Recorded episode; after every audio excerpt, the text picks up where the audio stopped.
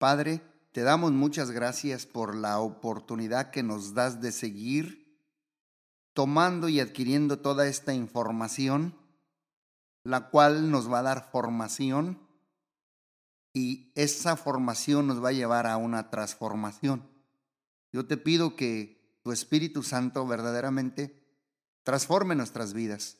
Ayúdame a mí y a los que nos siguen cada vez que se conectan a través de estos medios, verdaderamente a ceder. Que tu Espíritu Santo nos traiga una transformación en todo nuestro ser y sobre todo en el área de la mente, donde necesitamos una barrida de todas esas hormigas mentales que traemos arrastrando desde el pasado. Ayúdame hoy a seguir con el tema de dándole en el blanco, cómo pegarle al blanco. Ayúdanos, Padre, porque sabemos que sin ti no podemos reventar, no podemos transformar y no podemos erradicar los malos hábitos de nuestra vida. En el nombre poderoso de Jesús. Amén. Dándole al blanco. ¿Cómo le podemos pegar al blanco? Estamos viendo la serie de los hábitos y a manera de dos, tres palabritas de introducción, hago un mini breve repaso de los hábitos. Dijimos desde el principio que no nacemos con los hábitos, sino que los vamos tejiendo como un vestido y usando a través de la vida. Y también hablamos de que un hábito es un patrón de conducta involuntario, adquirido por la repetición continua que refleja el carácter de una persona. Y vimos, Padre, que hay hábitos benéficos y provechosos, pero también vimos que hay hábitos malos y hábitos destructivos. Y vimos con la ayuda de Dios también que los hábitos definen nuestro carácter. Y allí después les hablé de las inclinaciones básicas. Les dije que una inclinación desde que nacemos es un deseo natural que nos impulsa a actuar de cierta manera, pues según el conjunto de las circunstancias que te rodean o que nos rodean. Y cuando esos impulsos pues no se controlan, exactamente es cuando se convierten en hábitos. Y lo terrible es que algunos llegan a ser adicciones que pueden poner hasta en peligro nuestra vida de cada uno de nosotros. Después vimos un poco los impulsos, nomás estoy mencionándolos, pero yo les sugiero y les recomiendo que escuche los podcasts de más de atrás, porque hablé más extendido sobre eso, pero hablé de impulsos y yo les hablé que es una inclinación espontánea y repentina para actuar en forma arrebatada. No sé si usted ha escuchado gente que dice, hoy eres bien arrebatado, hoy hablaste arrebatadamente, hoy ¿por qué actuaste arrebatadamente? ¿Por qué? Porque actuaste por un impulso. Por eso es la definición. Luego pasé a la obsesión y dije que la obsesión es una preocupación persistente y molesta relacionada con una idea irracional. Y después brincamos a la compulsión. Y dijimos que la compulsión es un impulso irresistible y, e irracional que nos impulsa a actuar aún contra la propia voluntad. Y después vimos la adicción, porque vimos la diferencia de obsesión, compulsión, impulso y adicción. Y dijimos que una adicción es una dependencia compulsiva e irresistible de un objeto, acción o sentimiento, resultando en serios problemas en nuestras vidas. Ya después allí hablé sobre las características de los hábitos y luego hablé de los hábitos del corazón como la terquedad, la rebeldía, la lujuria. Yo sé que los que nos están siguiendo se van a acordar. Y luego hablé de los hábitos ocultos como el perfeccionismo, el crédito impulsivo, la colección compulsiva, personas que acumulan cosas, acumulan cosas. Bueno, en inglés se llama hoarder. Hoarder son hábitos ocultos. Y después allí, ya para entrar a esto, vi las causas de los hábitos destructivos y los pasos para encontrar la solución. Posteriormente, hablé de los siete pasos para tener el dominio propio, cómo practicar el dominio propio y hoy, dándole al blanco, cómo pegarle al blanco para tener impulsos, hábitos correctos. ¿Alguna vez se ha dicho usted mismo, no me voy a comer ese chocolate, no me voy a comer esa rebanada de pizza? y lo único que puedes pensar es en la rebanada de pizza o chocolate? Bueno, en la guerra contra la tentación, si solo le apuntamos hacia abajo, pues nos vamos a disparar el pie. Y yo creo aquí, eh, y lo, lo digo con mucho cuidado, porque hay veces que muchas veces insistimos más en lo negativo. Yo te aconsejo que no insistas en lo negativo, mejor concéntrate en lo positivo. ¿Para qué? Para que le pegues al blanco. Cuando uno insiste en lo negativo, no voy a comer, no voy a comer, no voy a ver eso, no voy a ver, no voy a tocar aquello, no voy a atacar aquello. Muchas veces caemos en autosabotaje y nos autosaboteamos nuestra vida y somos terroristas de nuestra propia felicidad. Por eso te aconsejo de no insistir en lo negativo, sino concéntrate en el blanco, pégale al blanco, pégale a lo positivo, lleva tus pensamientos hacia arriba, hacia las verdades de Dios, a las verdades divinas, al código de ética que te forman el carácter y, claro, con la fortaleza de Cristo, podrás tú y yo disparar certeramente al blanco que está por delante de nuestras vidas. Así es que vamos a reemplazar nuestra manera derrotista de pensar con las promesas positivas de victoria. Por ejemplo, el plan de Dios para mí y para ti es que confiemos en el poder de Jesucristo para cambiar. Recuerda lo que dice Filipenses 4:13, todo lo podemos en Cristo que nos fortalece. Así es que tú y yo podemos desarrollar el control en Cristo para disminuir, para bajar de manera gradual mi hábito. Y aquí hago un paréntesis. Hay veces que Dios hace cosas súbitas, de repente. Yo he conocido mucha gente que oramos porque tiene un mal hábito, por ejemplo, al alcohol o al fumar, pero así, al instante. Es una intervención divina, es un milagro divino. Esa persona no, no pasó ni el detox, ni pasó este, el síndrome de abstinencia. Dios hizo un milagro, pero ah, momentáneo. Pero hay otros que van a tener que hacer un plan de confiar en Dios para que el poder de Jesucristo los vaya cambiando. Por ejemplo, eh, si tú, por ejemplo, si tú tienes el, el mal hábito del, del tabaco, bueno, si tú fumabas 10 cigarrillos cada día, pues tienes que bajarle. Por ejemplo, si tú te comías 15 tortillas y tú dices, sabes, las tortillas me están, me, dijo el doctor que le bajara, bueno, voy a bajarlas a, a, a 8 tortillas, luego a 6 tortillas. Porque muchas veces nos autosaboteamos, decimos, voy a dejarlo todo, pero ya. Pues yo creo que todos no tenemos la misma personalidad como tú o como aquel que dijo, no a mí, pero recuerda que Dios no hace las cosas iguales. Dios actúa de una manera diferente con cada uno de nosotros. Por ejemplo, eh, con los, el tabaco, limita la compra de cigarrillos. Así, limítala. Nada más sabes que si eran todos los días, tú sabes que un día sí, un día no, pero vela limitando. Compra un paquete nada más a la vez, ya no compres todo el paquete de 10 paquetes a la vez. No, pégale al blanco. Entrega los cigarrillos a un amigo eh, de confianza. Para cuando te tengas el gusanito, vas a tener que pedírselo cuando quieres fumar. Y entonces estás siendo tu contable. Yo estoy siendo muy práctico, porque no todos, como digo, no todos cambian así como súbitamente. También eh, pegarle al blanco es pon restricciones acerca de cuándo, dónde y frente a quién estás fumando. Ahí tienes que tener restricciones. Entrega cuentas a alguien que esté dispuesto a ayudarte.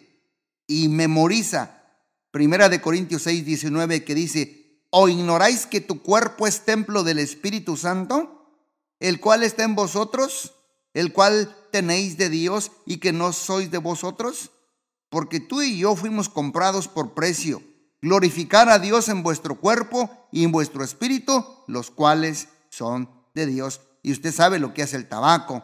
El tabaco destruye los pulmones, la treaca, la treaca, la, la laringe, la faringe, el estómago, los dientes. Estamos destruyendo el cuerpo, que es el templo del Espíritu Santo. Por eso, peguémosle al blanco.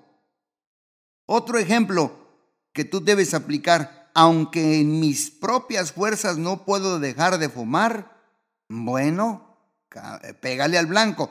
Tengo la fortaleza de Cristo en mí. Y ahí puedes tú recuperar el control en Cristo para dejar el tabaco o cualquier hábito. Ahorita estoy nada más mencionando el tabaco de manera inmediata también. Eh, rehúsa comprar cigarrillos. Evita ver comerciales de cigarrillos. Aprende a no anhelar el alivio que da el cigarro.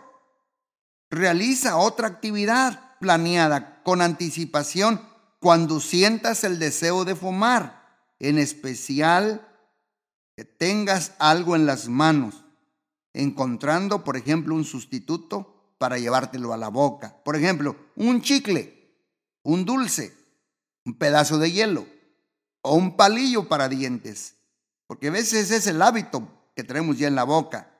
Por eso siempre tiene algo en la mano. También elimina las actividades que te producen el deseo de fumar. Y aquí te recomiendo que memorices Romanos 14, 21. Dice, por tanto, ceñid los lomos de vuestro entendimiento y sed sobrios. Y aquí nos habla que debemos usar las vestiduras de Cristo, no las vestiduras de los malos hábitos que fuimos formando a través de nuestra vida desde nuestra niñez usando las vestiduras de Cristo. Pues yo creo que esta definición de hábitos nos da la pista de gran valor, ya que los hábitos pues reflejan el carácter interno de una persona y los buenos hábitos se convierten como una ropa, como un vestido, un pantalón, una blusa que debemos de ponernos para reflejar el carácter de Cristo. Por eso, desde hoy yo te animo a que te despojes y nos despojemos de los andrajos del pecado y cambiémoslos, todas esas ropas, por las hermosas vestiduras de Cristo Jesús. No sé si ustedes recuerdan lo que dice Gálatas 3:26. Pues todos somos hijos de Dios por la fe en Cristo Jesús, porque todos los que habéis sido bautizados en Cristo, de Cristo estáis revestidos. Vístete de Cristo ponte las vestiduras de Jesús, pégale al blanco y también ponte el hábito de la fe. La fe se desarrolla meditando la palabra de Dios. Mira lo que dice Romanos 10, 17. Yo sé que lo sabes. Así que la fe es por el oír y el oír y el oír por la palabra de Dios. Desarrolla, desarrolla la fe meditando en la palabra de Dios. Tú puedes decirle, Señor, aumentame la fe, pero pues para eso tienes tú que meditar la palabra de Dios, porque la fe viene por el oír y el oír por la palabra de Dios, los dichos de su boca, la ley de Dios, los estatutos de Jehová. Por eso decía David, lámpara es a mis pies tu palabra. David decía, en mi corazón he guardado tus dichos para no pecar contra ti. La fe se fortalece creyendo en las promesas de Dios. Por eso Romanos 4:20 dice que Abraham no dudó por incredulidad de la promesa de Dios, sino que se fortaleció en la fe dándole gracias a Dios. Dale gracias a Dios, porque Dios te está ayudando a romper todo hábito dañino. La fe también se demuestra viviendo bajo la autoridad de Dios. Ese es el hábito de la fe. También, pues póngase el hábito de la bondad. La bondad se desarrolla almacenando lo bueno en el corazón. Dice la Biblia que el árbol bueno da fruto bueno. El árbol malo pues da fruto malo, porque por el fruto se conoce el árbol. Por eso Jesús les decía a, los fariseos generación de víboras. ¿Cómo podéis hablar lo bueno siendo malos? Porque de la abundancia del corazón habla la boca. El hombre bueno del buen tesoro del corazón saca cosas buenas, o sea, el hábito de la bondad. Y el malo del mal tesoro saca cosas malas. Es el hábito de hacer daño. Ponte el hábito de la fe. Pongas el hábito de la bondad. La bondad se fortalece midiendo todo lo que hacemos con los parámetros de Dios. La bondad se demuestra actuando de la manera amable y generosa con los otros. Sé generoso con tu cónyuge, sé generoso con tus hijos, sé generoso con tu hermano, sé generoso con tus trabajadores. Seamos generosos y amables. Desarrollemos el hábito de la bondad y también pongámonos el hábito de la sabiduría. ¿Ya ve cómo le estamos pegando al, blanco? Lo repito, ponte el hábito de la fe, pongámonos el hábito de la bondad, pero también ponte el hábito de la sabiduría, porque la sabiduría comienza con un temor saludable a Dios y reconociendo las consecuencias del pecado. Recuerda lo que dice Proverbios 1.7, el principio de la sabiduría es el temor de Dios.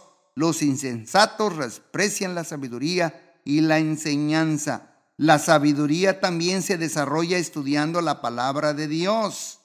Se desarrolla. Por eso dice, indiscutiblemente grande es el misterio de la piedad. Dios fue manifestado en carne, justificado en el Espíritu, visto a los ángeles, predicando a los gentiles, creído en el mundo, recibido arriba en gloria. Pero el Espíritu dice claramente que en los posteros tiempos muchos apostatarán de la fe. La palabra apostatar es darle la espalda a Dios, escuchando espíritus engañadores y doctrina de demonios. Estoy leyendo primera de Timoteo 3:16. El hábito de la sabiduría se fortalece buscando la voluntad de Dios para su vida. Busquemos la voluntad de Dios para nuestra vida. La sabiduría también se demuestra aceptando la disciplina con buena disposición. Recuerda Proverbios 12.1 dice, el que ama la instrucción, ama la sabiduría, mas el que aborrece la reprensión es ignorante. Y también ponte el hábito de la perseverancia. La perseverancia se desarrolla a través de las pruebas y dificultades. Si tú estás pasando ahorita que me estás escuchando alguna prueba, alguna dificultad, alguna tormenta, alguna cosa que te está causando dolor, eh, bueno, la perseverancia se desarrolla allí. Ahí desarrolla el hábito de la perseverancia. La perseverancia ahí se fortalece cuando mantenemos la mirada puesta en Jesucristo. Hebreos 11:27 dice, por la fe dejó a Egipto no temiendo la ira del rey. ¿De quién está hablando? De Moisés, porque se sostuvo como mirando y viendo al invisible. La perseverancia produce madurez. Dice Santiago 1.4, mas tenga la paciencia su obra completa para que seáis perfectos cabales sin que nos falte alguna cosa. También ponte el hábito de la santidad. Le digo que los hábitos son como, como una vestidura que se va tejiendo. Ahora vamos a ponernos el hábito de la santidad. La santidad se desarrolla en mi vida y en tu vida alejándonos del mal del mal, hay que alejarnos del mal. Dice la Biblia, y aún del, amor a las riquezas. Por eso dice Timoteo 6:8, primera de Timoteo, así que teniendo sustento y abrigo, estemos contentos con esto, porque los que quieren enriquecerse caen en la tentación y lazo de muchas codicias necias y dañinas que hunden a los hombres en destrucción y perdición, porque la raíz de todos los males no es el dinero, es el amor al dinero, el cual codiciando algunos se extravieron de la fe y fueron traspasados de muchos dolores. Fíjate lo que dice. Hace poquito estuve hablando con mi esposa y llegamos a la conclusión los dos, igual sentimos lo mismo, que la salud, la salud, la salud física, la salud emocional, la salud mental, la salud espiritual y física es riqueza. Muchos desearían no tener el dinero que tienen, pero estar sanos. ¿Por qué? Porque están luchando con una enfermedad terminal o están luchando con algo que no han podido quitarse de encima. La salud. Dale gracias a Dios por la salud. Ponte el hábito de la santidad y dale gracias a Dios con eso, porque la santidad se fortalece conociendo la verdad de Dios. También la santidad se demuestra cuando Jesús con su poder vive en nosotros. Por eso segunda de Pedro 1.3 dice, como todas las cosas que pertenecen a la vida y a la piedad me han sido dadas por su divino poder mediante el conocimiento de aquel que nos llamó por su gloria y su excelencia. Vamos casi concluyendo. Ponte el hábito del amor fraternal, porque el amor fraternal se desarrolla amando a la familia de creyentes. Amar es perdonar. Eh, estamos en el, 2023 y yo les dije la última vez que prediqué, año nuevo, vida nueva. Suelta el rencor, suelta la ira, suelta el enojo, suelta la amargura, suelta lo que te hicieron y ponte el hábito del amor fraternal. Nosotros los amamos a Él, a Jesús, porque Él nos amó primero. Primera de Juan 4:19. El amor fraternal se fortalece prefiriendo el bien a los demás antes que el nuestro. El amor fraternal se demuestra siendo hospitalarios y compartiendo con los necesitados. Hace poquito me llegó una pareja que dice que iban a alimentar este, un buen número de gente de la calle, gente homeless, gente que vive en la calle y este eh, y no no tenían para comprar esa comida y pues lo único que yo traía eh, lo vi como una oportunidad. Le dije, mira, aquí está lo que yo traigo. No tengo oro, no tengo plata, pero lo vi como una oportunidad para demostrar el amor fraternal, siendo hospitalario y también compartiendo con los necesitados. Y también, por último, ponte el hábito del amor. El amor se desarrolla reconociendo que Dios nos amó primero. Por eso dice Juan, primera Juan 4:10, en esto consiste el amor, no en que nosotros hayamos amado a Dios, sino que Él nos amó primero y envió a Jesús en propiciación por nuestros pecados. El amor se fortalece obedeciendo los mandamientos de Papá Dios. Si me amáis, guarda mis mandamientos, dice Juan 14:15. El amor se demuestra amando a vuestros enemigos. Por tanto os digo, oíste lo que fue dicho, amarás a tu prójimo y aborrecerás a tus enemigos, pero yo te digo, amad a vuestros enemigos, bendecid a los que os maldicen, hacer el bien que los, con los que os aborrecen, orar por los que los ultrajan y os persiguen, para que seáis hijos de vuestro Padre que está en los cielos, que hace salir el sol sobre malos y buenos, y hace llover sobre justos e injustos porque si amáis a los que te aman, ¿qué recompensa tendremos? ¿No hacen así también los publicanos, los que tienen apariencia de piedad? Si saludamos a vuestros hermanos solamente, ¿qué hacéis de más? ¿No hacen también los gentiles? Sed pues perfectos, quiere decir maduros, como vuestro Padre Dios que está en los cielos es perfecto. Vosotros también, poniendo toda diligencia por esto mismo, añadir a vuestra fe virtud a la virtud conocimiento, al conocimiento dominio propio y al dominio propio paciencia, a la paciencia piedad, a la piedad afecto fraternal, al afecto fraternal amor, porque si estas cosas están en vosotros y abundan, no os dejarán estar ociosos ni sin fruto en cuanto al conocimiento de nuestro Señor Jesucristo. Segunda de Pedro 1 del 5 al 8. Y con esto termino. Lo que nosotros sembramos es lo que vamos a cosechar. Yo te animo, ya voy concluyendo, voy a hacer una oración, que siembres y sembremos y abracemos y nos pongamos buenos hábitos, cada uno de nosotros. Querido Padre Celestial, yo te pido hoy, por cada uno de los oyentes, y te pido que nos ayudes a reemplazar hábitos dañinos, hábitos tóxicos de nuestra mente, hagas un detox mental, hagas un lavamiento por la palabra, quítanos los, los vestidos andrajosos, Padre de la ley, y ayúdanos a poner el hábito del amor fraternal. Ayúdanos, Padre, a ponernos el hábito del amor. Ayúdanos a ponernos el hábito de la perseverancia, a pegarle al blanco, poniéndonos el hábito de la santidad. Ayúdanos, Padre Celestial, a cada uno de nosotros a ponernos las vestiduras de Cristo Ayúdanos a poner el hábito de la fe, al hábito de la bondad, ser bondadosos como tú eres bondadoso y ser hombres y mujeres que confiamos en Dios y que tenemos nuestra fe desarrollada meditando en la palabra de Dios. Ayúdanos a poner el hábito de la sabiduría. Y la sabiduría hemos aprendido que comienza con el respeto y el temor a Dios. Te lo pido, Dios, en el nombre poderoso de Jesús.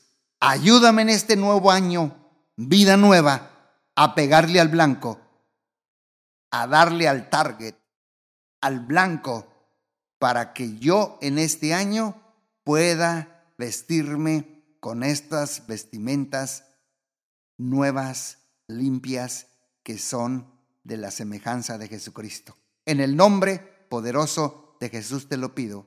Amén, amén y amén. Dios les bendiga muy ricamente.